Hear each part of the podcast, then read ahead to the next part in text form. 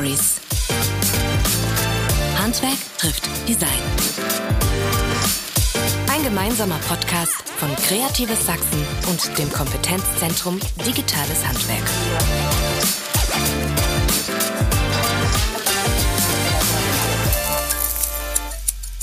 Herzlich willkommen bei unserem Podcast Werkstatt Stories, bei dem wir Handwerker und Kreative zusammenbringen und nachfragen, wie ihr Arbeitsalltag aussieht und welche Techniken und speziellen Fähigkeiten aus der jeweils anderen Branche interessant für das eigene Produkt oder die Dienstleistung sind. Heute sprechen wir mit Stefan Merker und Moritz Simon Geist. Stefan Merker ist Tischlermeister und Orgelbauer und hat 2018 die Merkers Holz- und Orgelmanufaktur in Poldeswalde gegründet und seitdem Aufträge auf der ganzen Welt. Moritz Simon Geist ist Musiker und Robotikforscher und arbeitet als einer der weltweit einzigen im Genre Robotic Electronic Music.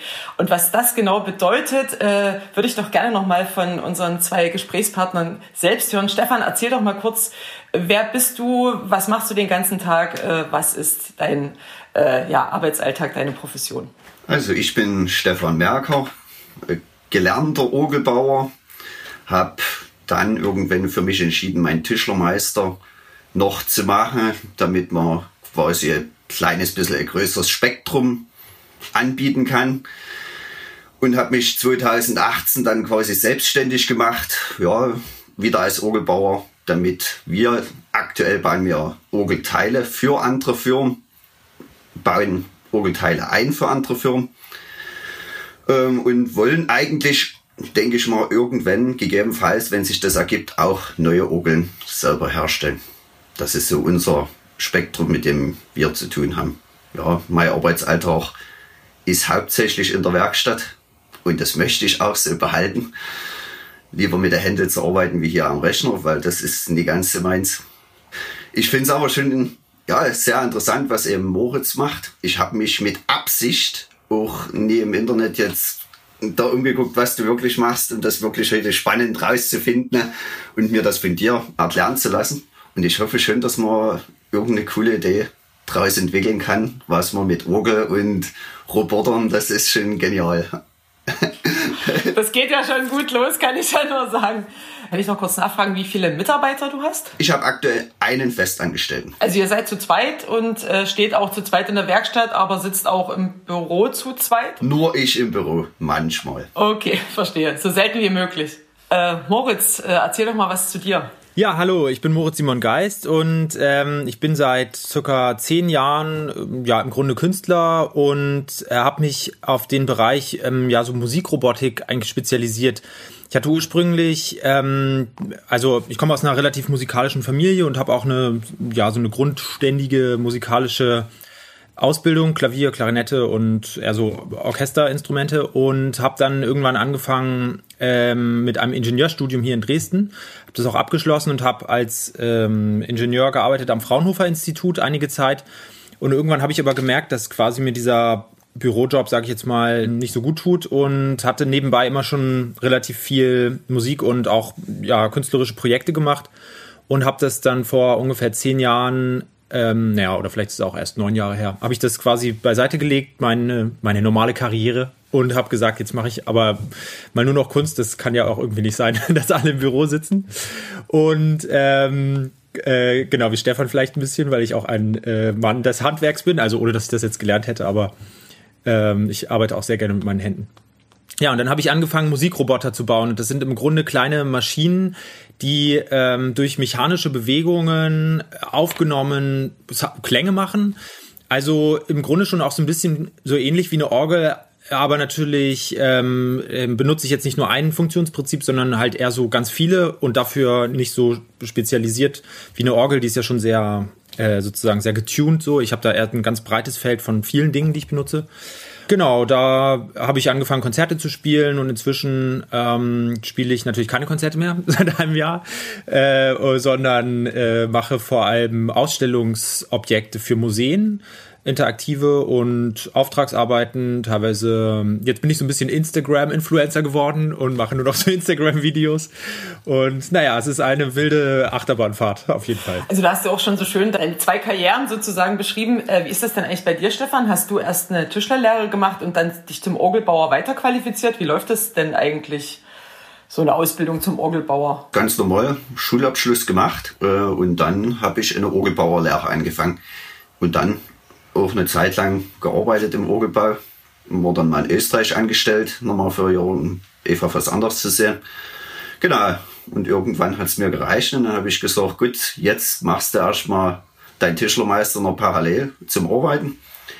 Und ja, bin dann in eine Tischlerei eingestiegen, habe dort für zwei Jahre, zwei, zweieinhalb Jahre gearbeitet und habe dann aber festgestellt, nee, nur Tischlerei, das funktioniert nicht. Und somit habe ich wieder gesagt, gut, wir bieten jetzt weil meine Kollegen hatte ich trotzdem mal dann schon mit. Wir fangen an, wieder Orgelteile anzubieten. Heißt quasi, wir bauen Windladen, Spieltische, Bälge, so das ganze Zubehör, alles was mit Holz zu tun hat, stellen wir her und geht dann quasi an eine, an eine Firma und die verbauen das dann für sich. Hey, hey Stefan, ich habe mal eine Frage und zwar, ähm, also ich kenne auch einige Orgelbauer, auch hier aus Dresden und äh, die spielen alle keine Orgel. Wie sieht denn das eigentlich bei dir aus? Ich auch nicht. es ist okay. Als, also ich, ja, ich mache klangliche Sachen, auch lieben gerne. Könnte ich jetzt nie nur machen. Das funktioniert genauso wenig. Ich bin aber schon mal froh, wenn ich mal eine Orgel kann und ja, mal Stimmen gehen, mal in, nachintonieren oder von mir aus immer eine umintonieren. Das funktioniert über einen gewissen Zeitraum und dann kann ich sie auch ausprobieren. Das geht genauso. Aber ich habe in der Lehre festgestellt, alle, die wirklich so den Beruf lernen, weil sie Orgel spielen, weil sie so auf der künstlerischen Schiene, ist eine Katastrophe, mit diesen Menschen zusammenzuarbeiten. Und deswegen, ich, ich möchte es gerne irgendwann noch lernen, ja, also aber dann eben richtig bei jemandem Orgelunterricht nehmen. Aber man muss es nicht, weil selbst das Stimmen und Intonieren ist eine rein mechanische Sache, die man macht vom Gehör aus. Gehör kann man genauso schulen wie der Hände. Ja, wie, wie bist du denn eigentlich dann dazu gekommen? Also wenn du selber nicht spielst, warum bist du Orgelbauer geworden, Stefan? Mein Vater ist an der Semperoper. Also ich komme auch aus einer musikalischen Familie im Grunde genommen. Und mein Opa hat Orgel gespielt. Ja, und dann hat mein Vater und meine Schwester, die haben dann irgendwann gesagt, du Stefan, versuch's einfach mal mit Musikinstrumentenbau. Und so bin ich auf die Orgel gekommen und habe mir das angeguckt und hat sofort funktioniert. Also das war das, was ich mir vorstellen könnte. Ich habe da noch eine Frage und zwar, ähm, also was mir natürlich jetzt gleich äh, sozusagen in den Sinn kommt, dass unsere äh, Arten quasi so der, wahrscheinlich relativ unterschiedlich sind, ähm, an, sage ich mal, musikalische Instrumente ranzugehen. Weil ich weiß es nicht genau, aber ich könnte mir vorstellen, dass quasi Instrumentenbau oder Orgelbau sehr viel quasi so, du hast einen Plan, sage ich jetzt mal, ähm, und das geht darum, das dann bestmöglich so abzu arbeiten oder nachzubauen. Aber gibt es auch Momente, in denen du quasi so sagst, okay, das könnte man irgendwie anders machen, da gibt es jetzt so irgendwie Neuerungen oder wo du, sag ich mal, jetzt so in dieses experimentelle Feld reingehst und Forschung machst im Grunde? Oder ist das eigentlich überhaupt gar nicht der Fall? Ich bin einer, der kramt sehr gerne in, äh, in einer Zeit, also so um 1900 und das wieder ein kleines bisschen äh, quasi, was es schon mal gab, weil die meisten Sachen gibt es irgendwo schon mal gerade im Orgelbau oder im Handwerk, die sind irgendwo vorhanden. Also man muss dann das Rad von neu erfinden, aber lieber dieses wieder geordnet aufzubauen. Das ist so dieses, wo, wo, wo ich sage, ja, das rein technisch gesehen sollte man sich manchmal ein kleines bisschen wieder zurücknehmen und nicht gar zu experimentell werden.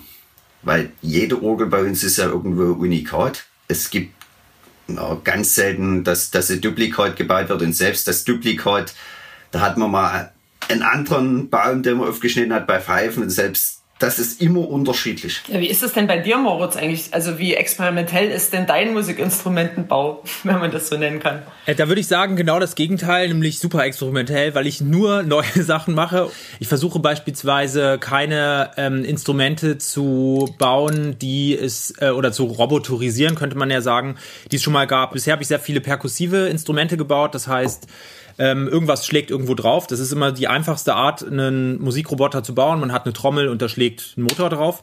So habe ich auch angefangen. Ähm, und dann äh, habe ich meine erste Installation, meine erste große gebaut. Das war eine 808, also ein Drumcomputer, der ganz groß war. Der ist zweimal drei Meter und ähm, der steht dann im Museum und man kann den spielen. Das ist sehr wie so eine riesige Spieluhr, könnte man sich das vielleicht vorstellen, aber sehr futuristisch. Und ähm, genau, damit habe ich quasi angefangen, da 2012 war das. Und dann habe ich als nächstes natürlich direkt überlegt, okay, was mache ich denn jetzt weiterhin? Weil so für mich ist der Ansatz, glaube ich, ein bisschen ein anderer. Also ich meine, ich bin schon in erster Linie Musiker ähm, und allerdings auch Ingenieur. Aber ähm, ich, mir geht es ja darum, quasi meine eigenen Werkzeuge zu erschaffen. Also meine ähm, Instrumente oder ja, Installationen und Instrumente, die sind eher so futuristisch. Man erkennt gar nicht so richtig jetzt eigentlich einen Bezug zu einem Instrument, was es schon mal gab. Ähm, und ein neues Instrument beispielsweise, was ich gerade baue, äh, heißt Vibrations. Das ist ein Vibraphon. Also das ist äh, basierend natürlich auf der Klangerzeugung dieses Jazzinstruments Vibraphon. Das sind so Metallplatten, die angeschlagen werden. Das ist ein sehr ruhiges Jazzinstrument. Aber ich habe das im Grunde komplett ähm, auseinandergenommen. Das heißt, es steht im Raum, man hat ähm, die einzelnen Klangplatten hängen mehr oder weniger im Raum wie ein großer Schwarm ähm, von Klang. Und das war auch die Idee mit diesen Robotikinstallationen kann man eigentlich andere Sachen machen, als wenn das ein Mensch spielen muss. Wenn ich einen Vibraphon habe beispielsweise, das sieht aus wie so ein Glockenspiel, ein großes, dann muss ich als Mensch ja davor stehen und alle Töne erreichen. Wenn ich das aber mit einem Roboter anspiele, dann kann man das total krass im Raum verteilen. Das heißt, ein Ton kann ähm, auf, in der einen Ecke des Raums sein, der andere kann drei Meter entfernt sein. Da muss ja kein Mensch dazwischen hin und herlaufen, um die anzuschlagen, weil das machen quasi die Minimechaniken. Und ähm, ich glaube, deswegen bin ich im Vergleich zu dem klassischen Instrumentalbau ähm, doch schon eher auf so einer experimentellen Schiene unterwegs, weil ich halt versuche, die modernen Techniken wie 3D-Druck, ähm, so ähm, ja verschiedene Elektronik äh, Funktionen, die man hat heutzutage, zu integrieren und halt daraus eigentlich so eine sehr zukünftige Art des Instrumentenbaus vielleicht zu machen.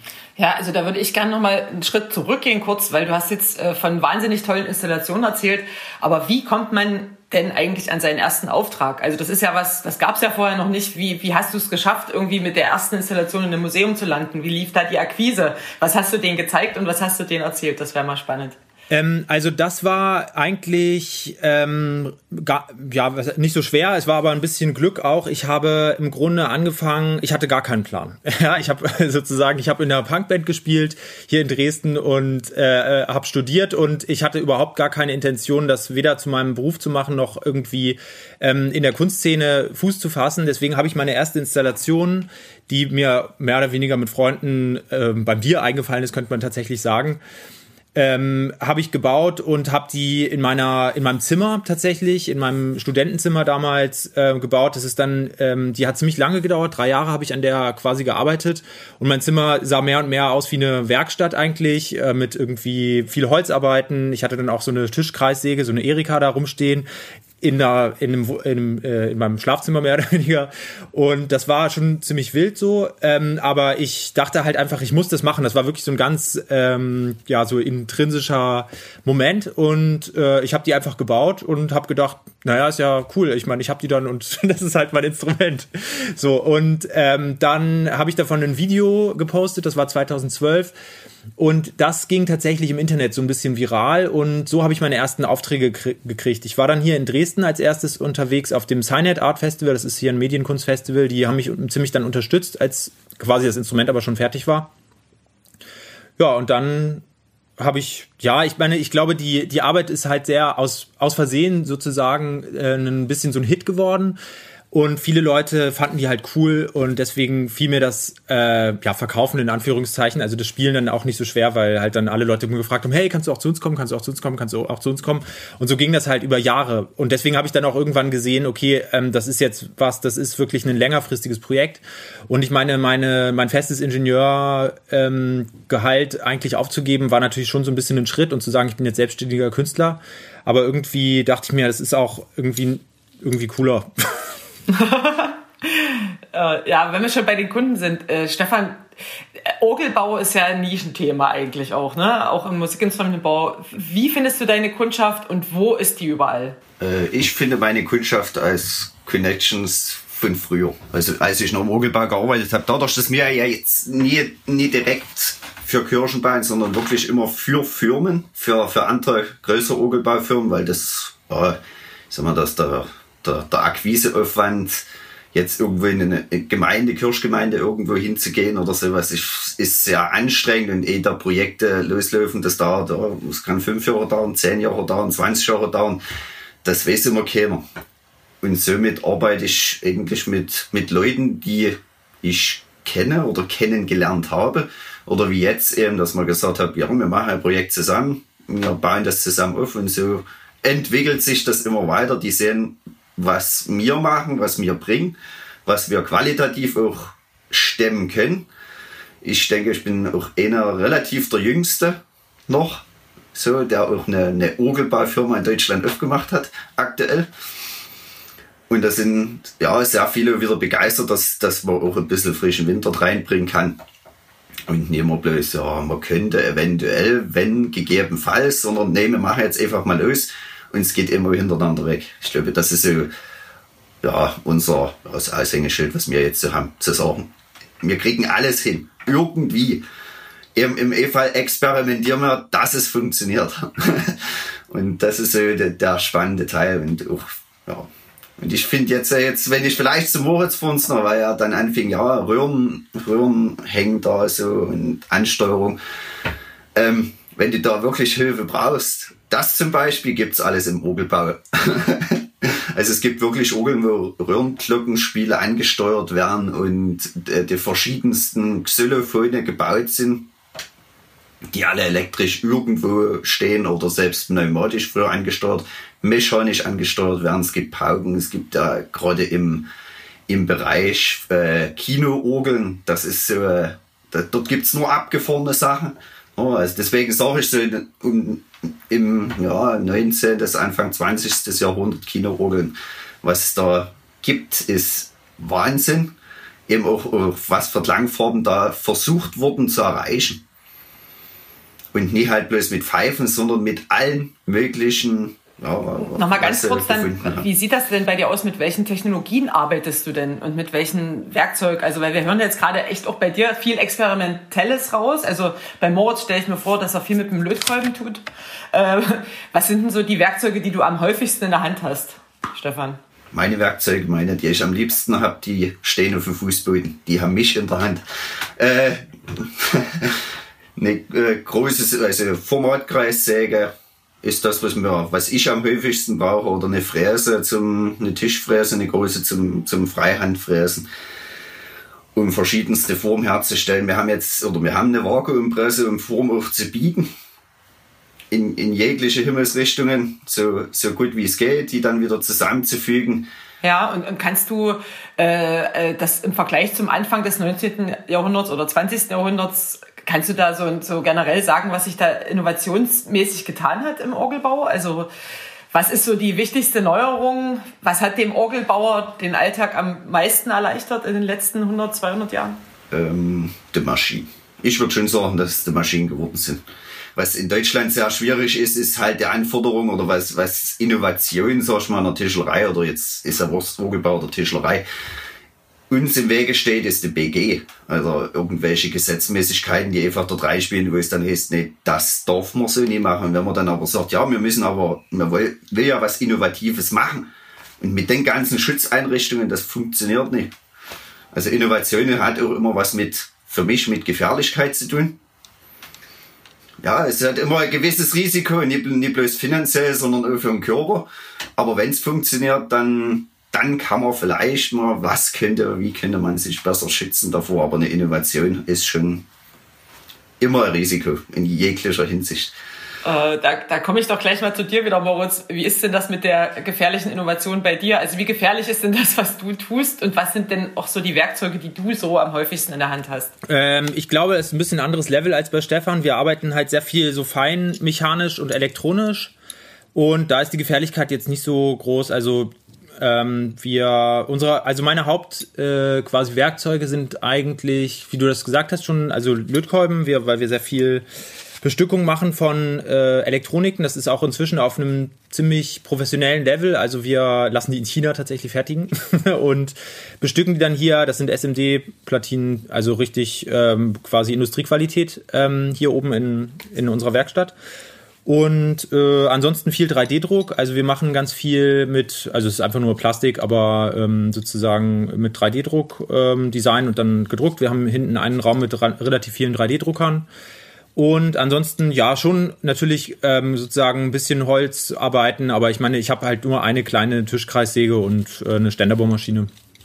Und ähm, das war's eigentlich. Und viele, also und genau, wir kaufen natürlich viele Sachen auch dazu. Also so zum Beispiel so Metallarbeiten, Schweißen und so, das machen wir alles nicht. Ähm, oder so beschichten, also mit so Pulverbeschichten und so, das lassen wir natürlich machen. Das kann man auch gar nicht selbst machen. Ähm, und nö, ansonsten, ach, so gefährlich ist das, glaube ich, nicht, was wir hier machen. Es ist halt auch viel Musik. Ich meine, im Grunde bin ich ja im Kunstbereich unterwegs und da geht es dann auch schon immer darum, eine Performance am Ende zu machen oder ein Ausstellungsstück, also ein Konzert oder eine Ausstellung und dann ist viel der Arbeit auch einfach zu gucken, wie wirkt das im Raum, so kleine Mockups zu bauen aus Pappe zum Beispiel, wo man den Raum aufbaut und dann schaut, okay, wenn ich das hier hinstelle, dann fällt das Licht anders, wenn ich das hier hinstelle, dann klingt es aber anders, wo ist da der beste äh, so Mittelweg. Das ist dann eher so Designsachen. Eigentlich ist die Arbeit, die ich mache, sehr vielfältig. Also das ist so äh, natürlich administrative Sachen, aber dann auch ähm, so die, also 3D-Design am Computer, also CAD im Grunde, dann Elektronik, ähm, Handwerk und äh, am Ende natürlich dann unterwegs sein und im Museum das aufbauen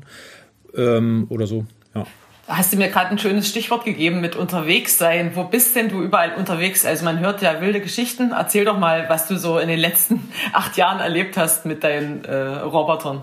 Ähm, ja, also auf jeden Fall mehr, als ich äh, damals erwartet habe. Im Grunde bin ich äh, überall unterwegs auf der ganzen Welt. Also wir ähm, sind tatsächlich sehr wenig in Deutschland unterwegs, weil ich weiß gar nicht genau warum. Also jetzt gerade sind wir natürlich gar nicht unterwegs, weil es einfach keine Konzerte gibt. Ähm, aber ansonsten ähm, war einer der, der Hauptländer interessanterweise Frankreich. Aus irgendwelchen Gründen äh, habe ich viele Connections nach Frankreich und habe da Konzerte gespielt oder in Museen ausgestellt. Ähm, aber dann auch in den USA mehrere Tourneen und äh, Japan, Asien, äh, Russland. Ich weiß nicht, überall es, acht Jahre gehen schnell vorbei. Ich spiele 50 Konzerte ungefähr normalerweise pro Jahr und da kommt also sehr viel zusammen. Und wie ist das bei dir, Stefan? Äh, auch du bist ja angeblich weltweit unterwegs. Was sind so deine Arbeitsorte? Was war vielleicht der exotischste Arbeitsort? Ich glaube jetzt, wo ich jetzt wieder gekommen bin, dass Kairo war so das exotischste, was ich zurzeit gesehen habe. Exotisch, chaotisch und aber voll genial. Also rein von dem vom, vom von dem, ich sage jetzt einfach mal Land zu Kairo, weil das ist ja exorbitant groß. Zumindest wenn man von dem Dorf kommt wie ich mit 500 Einwohnern, ist Kairo schon war genial. Und was hast du dort gemacht? Also wie kommst du nach Kairo? Warum, wie, wie kommt so ein Auftrag zustande? Weil mir, ja, ich quasi gebucht war, mit anderen äh, eine Orgel aufzubauen. Und da habe ich gesagt, ich fahre gerne mit. Ich will mir auch das, das Land oder gerade das Arbeitsumfeld mal angucken was gerade in Ägypten so herrscht und äh, man hört ja so im Vorfeld ganz vieles oder ja, du musst Angst haben oder du kannst dort nie arbeiten, aber ich habe das komplette Gegenteil erfahren. Also es war eine extrem chaotische Baustelle, ja, äh, aber die Herzlichkeit der Menschen auf der Baustelle wo, sag ich mal, auf einer Baustelle vielleicht 10, 15, 20.000, man keine Ahnung, man kann das nicht schätzen, sind, ist wirklich überwältigend. War das eine christliche Kirche, wo ihr da gearbeitet habt, oder was war das für, ein, für eine Baustelle? Nee, das ist äh, ein Konzerthaus. Jetzt nochmal ganz zurück zu eurem Arbeitsinhalt und zu einem Themenfeld, was natürlich unsere Praktiker, unsere Kreativunternehmer, unsere Handwerker immer sehr interessiert.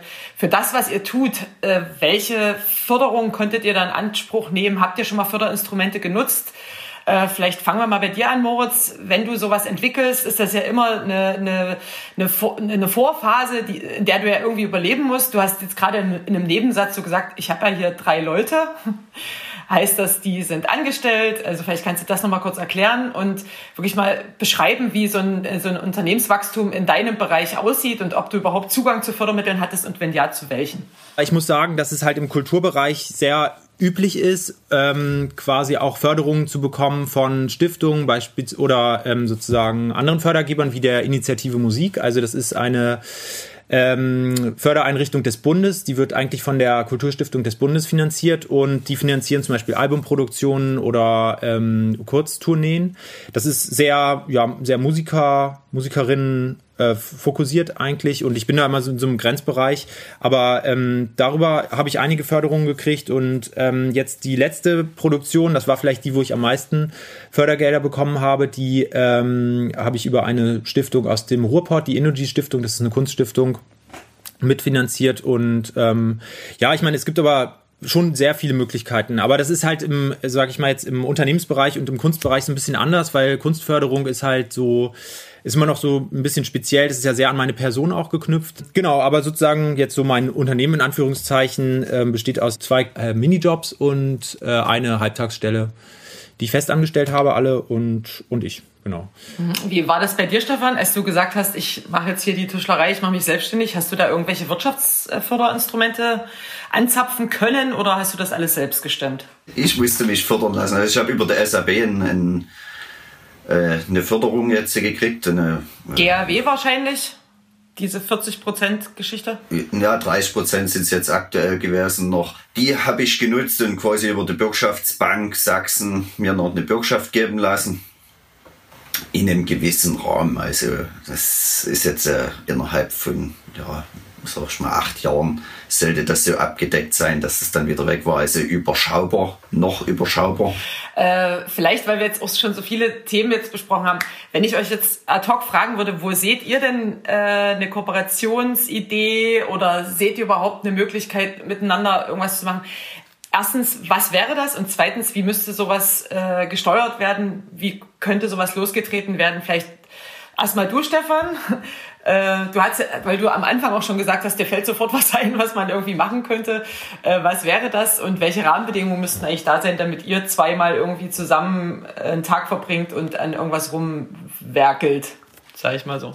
Für, für einen Orgelbau gesprochen gibt es bestimmt ganz viele Sachen, weil jeder immer probiert, äh, eine, eine Klangfarbe wieder herzustellen, eben, die es so nie gibt. Oder es gibt ja verschiedene eben Ansteuerungsebenen, wie könnte man was anschlagen gerade so auf, auf einen Klangbereich, wo jemand eben auch mal dabei ist, der Nähe vom Orgelbau kommt. Ich sage immer, man muss ganz viel zusammenspinnen, um irgendwann mal was genau das zu kriegen, was man will. Vielleicht man, man fängt mit irgendwas an und weiß gar nicht, wo man überhaupt hin möchte.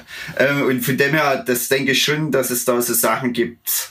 Ja, ich glaube, ein Tag zusammen würde da nicht reichen, weil dafür reicht die Spinnerei einfach nicht zu.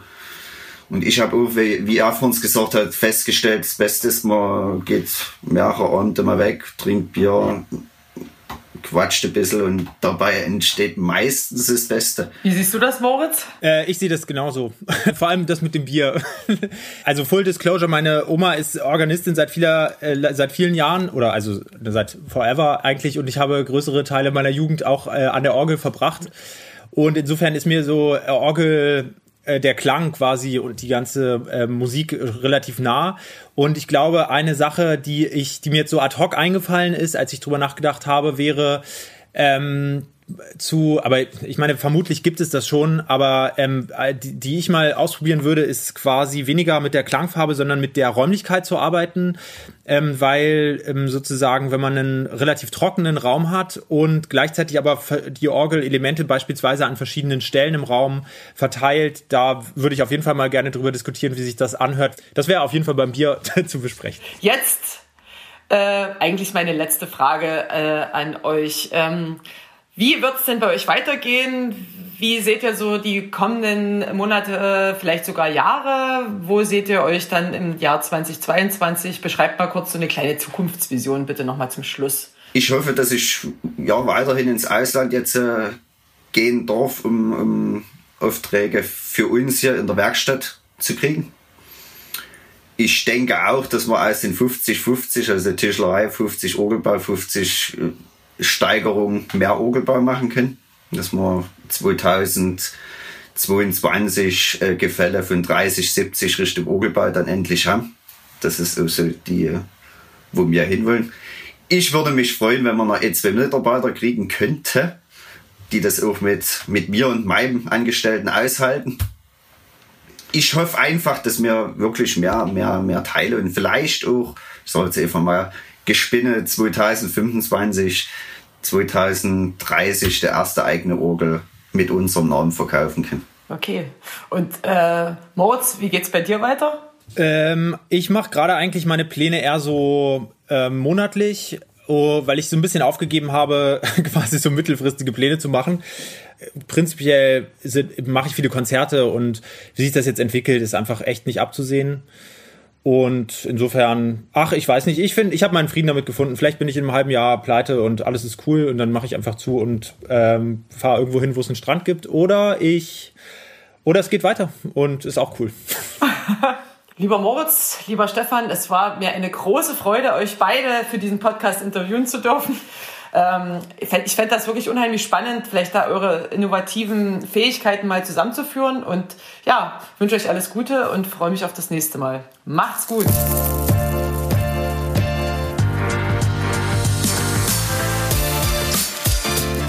Werkstatt Stories. Ein gemeinsamer Podcast von Kreatives Sachsen und dem Kompetenzzentrum Digitales Handwerk. Alle wichtigen Infos und Links findet ihr in den Show Notes.